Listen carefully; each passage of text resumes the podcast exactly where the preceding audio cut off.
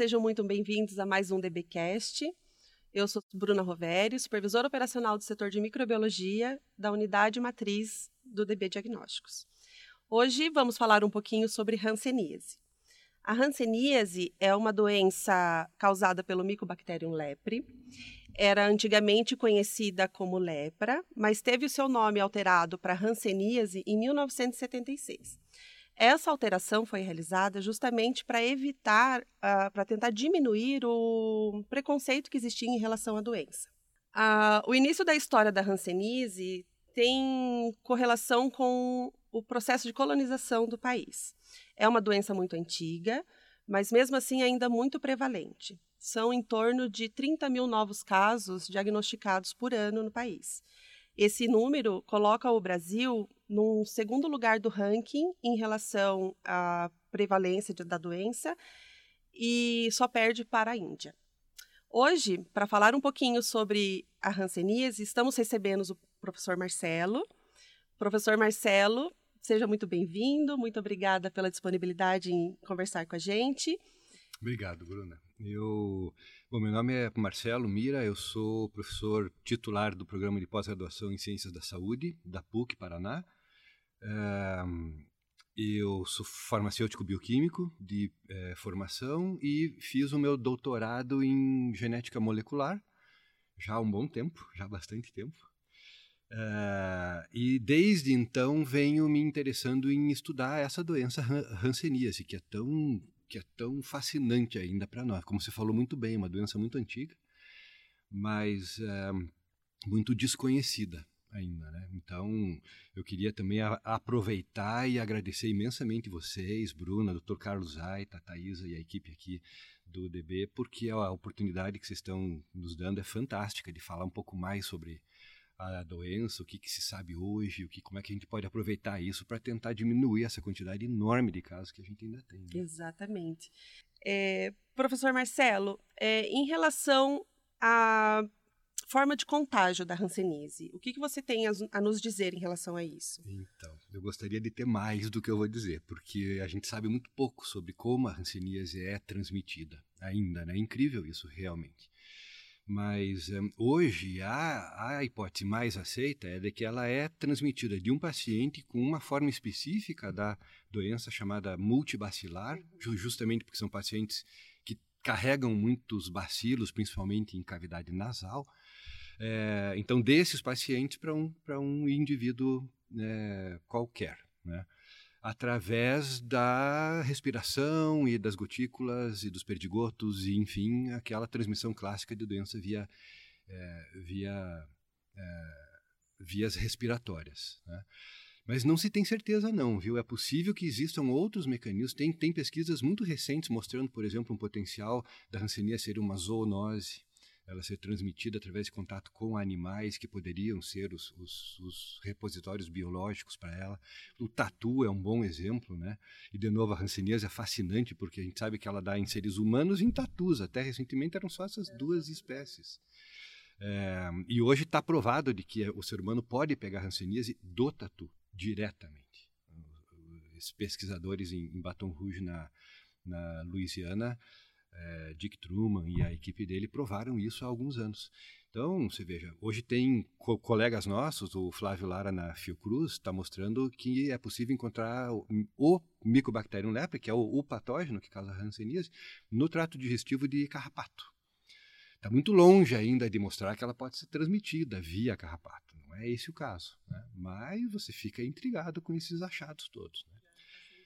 Então, para responder brevemente, através de é, secreções de vias aéreas de pacientes com a forma multibacilar da doença, então não é fácil pegar hanseníase, essa é a via clássica, que se aceita melhor, mas tem algumas coisas que a gente não entende muito bem ainda. Certo. Uhum. E, e, talvez isso, é, é, por ser uma doença de teoricamente, transmissão via respiratória, como que a gente consegue justificar a presença de membros da mesma família que alguns possuem a doença e outros não? Tem algum fundamento genético em relação a é, isso? É, obrigado, Bruna. Você foi uma excelente aluna. É, porque aí você entrou na minha área. Né? Exatamente. Né? É, eu, eu estudo exatamente isso. Quais são, é, qual é o, o que, que tem potencialmente no genoma das pessoas que pode explicar por que, que algumas pegam rancenias e outras não. Uhum. Na verdade, a gente sabe, inclusive a gente tem dados próprios que mostram que cerca de 5% da população é suscetível e contrai rancenias na medida em que é exposta ao, ao Mycobacterium leprae. Só 5%. 10% é naturalmente resistente. E o que eu faço é isso: eu vasculho o genoma das pessoas tentando encontrar variantes que estão associadas a você ter um risco maior de ter hanseníase ou não. E depois a gente vai atrás para tentar entender como que essas variantes genéticas modificam os genes e suas funções de tal forma a permear o organismo a, a invasão pelo, pelo Mycobacterium leprae. Então você veja uma coisa curiosa, as doenças infecciosas, aliás, né, como um todo, eram muito vistas como hereditárias na era pré-microbiológica. Né, quando não se sabia que, os, que as bactérias existiam, é, e era muito fácil admitir que elas eram hereditárias, porque aglomeravam em certas famílias, embora nem todos peguem, como você falou. Foi com as descobertas das, dos micro-organismos, Pasteur, Hansen, Koch, etc., que se começou a pensar na hipótese micro microbiológica. E aí esqueceu-se a genética completamente. E hoje a gente sabe que as bactérias são necessárias, mas não suficientes para explicar hanseníase e outras doenças infecciosas em geral. Bote Covid, bota o que você quiser aí. Né? Por quê? Porque tem o lado do hospedeiro que é super importante. Né? E é aí que a genética do hospedeiro entra para tentar explicar essas coisas. Então você está certa nem todo mundo numa mesma família necessariamente vai contrair hanseníase, porque alguns vão ter um make-up genético de predisposição à doença e outros uhum. de resistência. E isso, isso então, é, é, pode justificar também o fato de a grande prevalência da doença ser em sexo masculino? Ou isso não, não faz muito sentido? Porque o, o, o, Ministério da Saúde, até 2021, liberou um, um, um estudo né, dizendo que 55% dos casos positivos é. até 2021 era do sexo masculino. Né? Então, você está certa. E essa é uma pergunta muito boa, para a qual também a gente não tem a resposta ainda. É, eu Veja, o que, que, eu posso te dizer? Como geneticista, nós fizemos alguns estudos até a, a, aqui que vasculharam o genoma completo das pessoas buscando essas variantes incluindo o cromossomo X. Né? E nós não encontramos nada que indique que esse efeito de uma prevalência maior em homens do que em mulheres tem um fundo genético ou, ou biológico. A mim, se você me perguntar, me parece mais comportamental. Né? Por exemplo, os homens vão mais ao médico, eles têm menos medo, eles, enfim, aí, aí é, a gente é livre para gerar hipóteses, né? Sim. É, e eu não, não tenho essas respostas. Mas, assim, baseado no que a gente já fez de estudo genético, repito, não há nada que sugira que esse efeito de um, uma prevalência um pouco maior nos homens do que nas mulheres seja biológico. Sim. E assim, 55% não é tanto assim, né? Se você é, meio bem, a meio praticamente, é. né? E em algumas partes do mundo, isso inverte.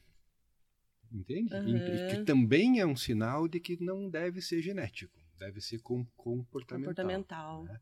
regiões do mundo em que tem uma sociedade, um, uma estrutura social um pouco diferente da nossa, você vê coisas diferentes acontecendo, sabe? Uhum. Mas é uma excelente pergunta. Realmente. Vamos ficar de olho aí nos, nos dados. Uhum. É, professor Marcelo, em relação ao diagnóstico, a gente tem um índice muito grande de testes de baciloscopia, né, através de, de coletas de linfa, tanto cotovelo, joelho, né, às vezes de borda de lesão. É, e um resultado negativo dessa baciloscopia, a gente pode excluir o diagnóstico ou não? De jeito nenhum. Né? Você sabe bem, é, o diagnóstico da hanseníase é essencialmente clínico. Uhum. Né? Os testes de laboratório são de suporte, como, como tem que ser. E, veja, a patogênese da doença ela é muito complexa e ela, ela mostra que uma vez que você é suscetível e contrai hanseníase, uma próxima etapa é como que essa hanseníase vai se manifestar clinicamente. Né? E esse leque, existe, uma leque, existe um leque de formas clínicas aqui que vai desde o que, desde a forma chamada paucibacilar ou, ou tuberculoide, até aquela que eu citei agora há pouco, que é multibacilar ou lepromatose. Né? Algumas pessoas usam o termo virchoviana, para não usar o, ou lepra, que você uhum. mencionou bem agora há pouco. Tá? E, e isso co co correlaciona muito bem com o tipo de resposta imune apresentada pelo, pelo, pelo hospedeiro. Né? A forma paucibacilar está associada com uma resposta TH1, que é celular, que é eficaz para conter a doença, e a forma multibacilar está associada com uma resposta TH2, que é humoral, que é baseada em, em anticorpo, que para um patógeno intracelular não resolve muita coisa. Né? Então, veja, e a maioria dos casos que a gente vê em muitas partes do mundo, inclusive o Brasil, são paucibacilares. E o que, que caracteriza a forma paucibacilar? A ausência de bacilo na lesão e poucas lesões. Então, é muito comum o paciente ter menos, se ele tem menos de cinco lesões ou ausência de bacilo, isso não quer dizer que ele não tenha hanseníase. Ele pode ter a hanseníase na sua forma paucibacilar. Entendi. E, e, vale a pena investir em, em, uma nova coleta, uma nova, uma nova investigação, ou só pelo estado clínico do paciente a gente já consegue é, fechar esse diagnóstico? É, o diagnóstico, como eu disse, é essencialmente clínico. Eu acho que existem outras maneiras de você tentar buscar apoio a esse, a esse diagnóstico. A anatopatologia é um excelente exemplo. É, a biópsia de pele quando bem feita por um, por um dermatopatologista, se possível especialista em, em hanseníase, tem gente assim por aí, viu? São, são super. É. Essas pessoas são capazes de ajudar tremendamente, embora não encontrem a, o bacilo, mesmo na biópsia, é, eles encontram características do tecido que sugerem hanseníase. Entendeu? Por exemplo, na forma paucibacilar, granuloma, bem formado, bem organizado, mesmo na ausência de é, bacilo. Então, isso, junto com a clínica, é, é que normalmente ajuda muito a fechar o diagnóstico. In, inclusive, no nosso grupo de é, pesquisa na PUC, a gente está testando, está começando a testar testes de imunodiagnóstico para é, Hanseníase baseada em produção de anticorpos contra, por, por exemplo, proteínas recombinantes do Mycobacterium lepre. Uhum. É, hoje nós estamos testando um teste desenvolvido na Holanda por é, para parceiros nossos que tem seis antígenos diferentes impressos na mesma fita. É um testezinho desses de fluxo lateral, sabe? Uhum. E, então ele é excelente porque ele parece que captura tanto a forma multibacilar quanto a pauce bacilar, embora busque anticorpo. Você falou, ah, mas aí só vai pegar a forma multibacilar, né? Não, esse parece que pega o espectro todo. Então, o meu palpite é que, no sentido da tua pergunta, vale a pena continuar e investigando? Não sei se eu repetiria a baciloscopia, até porque é traumática, é, né? É uma coleta complicada, É uma coleta né? complicada, machuca, né? Eu acho que num futuro próximo, talvez, a gente tenha esses testes de imunodiagnóstico e diagnóstico molecular, por exemplo, identificação do genoma do Mycobacterium lepre nas lesões, pode ser muito mais sensível do procurar a bactéria, né?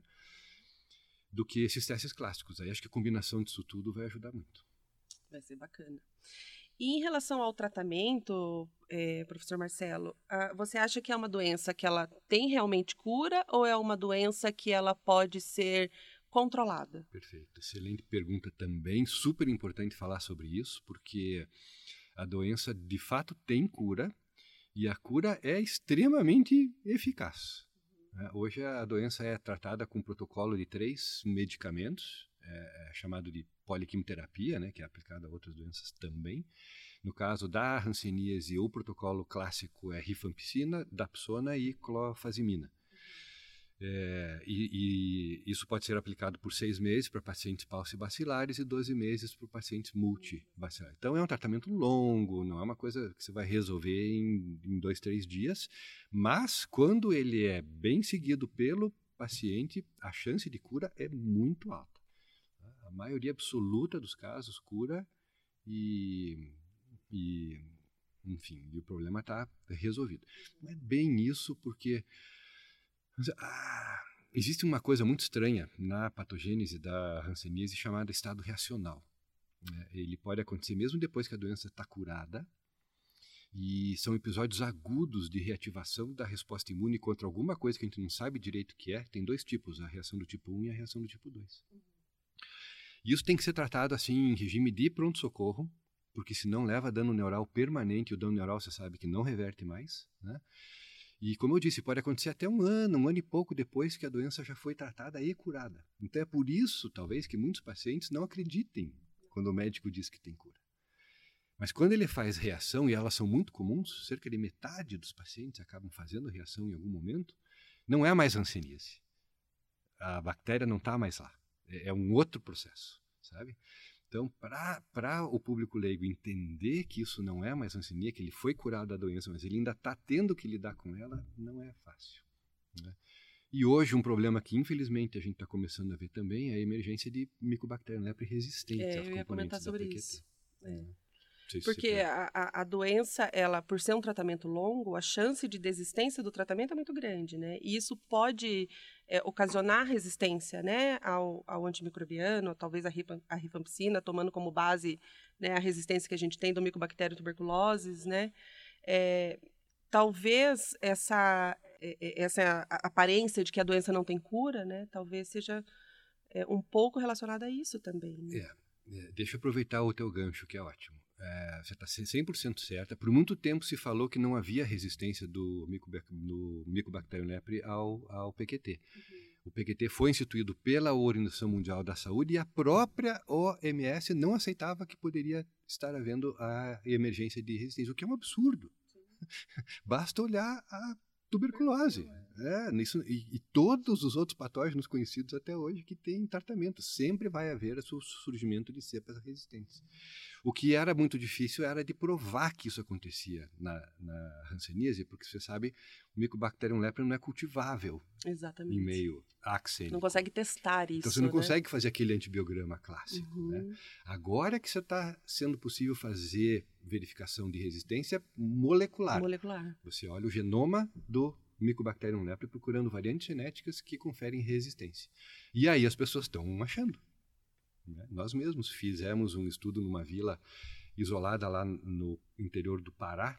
Era uma ex-colônia de, de Hansenianos que foi isolada lá na década de 20, quando o isolamento era compulsório ainda, uhum. e continuam isolados até hoje. Nossa. Então, do ponto de vista do geneticista, é sim um laboratório natural, é um experimento nat natural, né? E nós fizemos um estudo relativamente recente lá, procurando resistência do Mycobacterium leprae lá.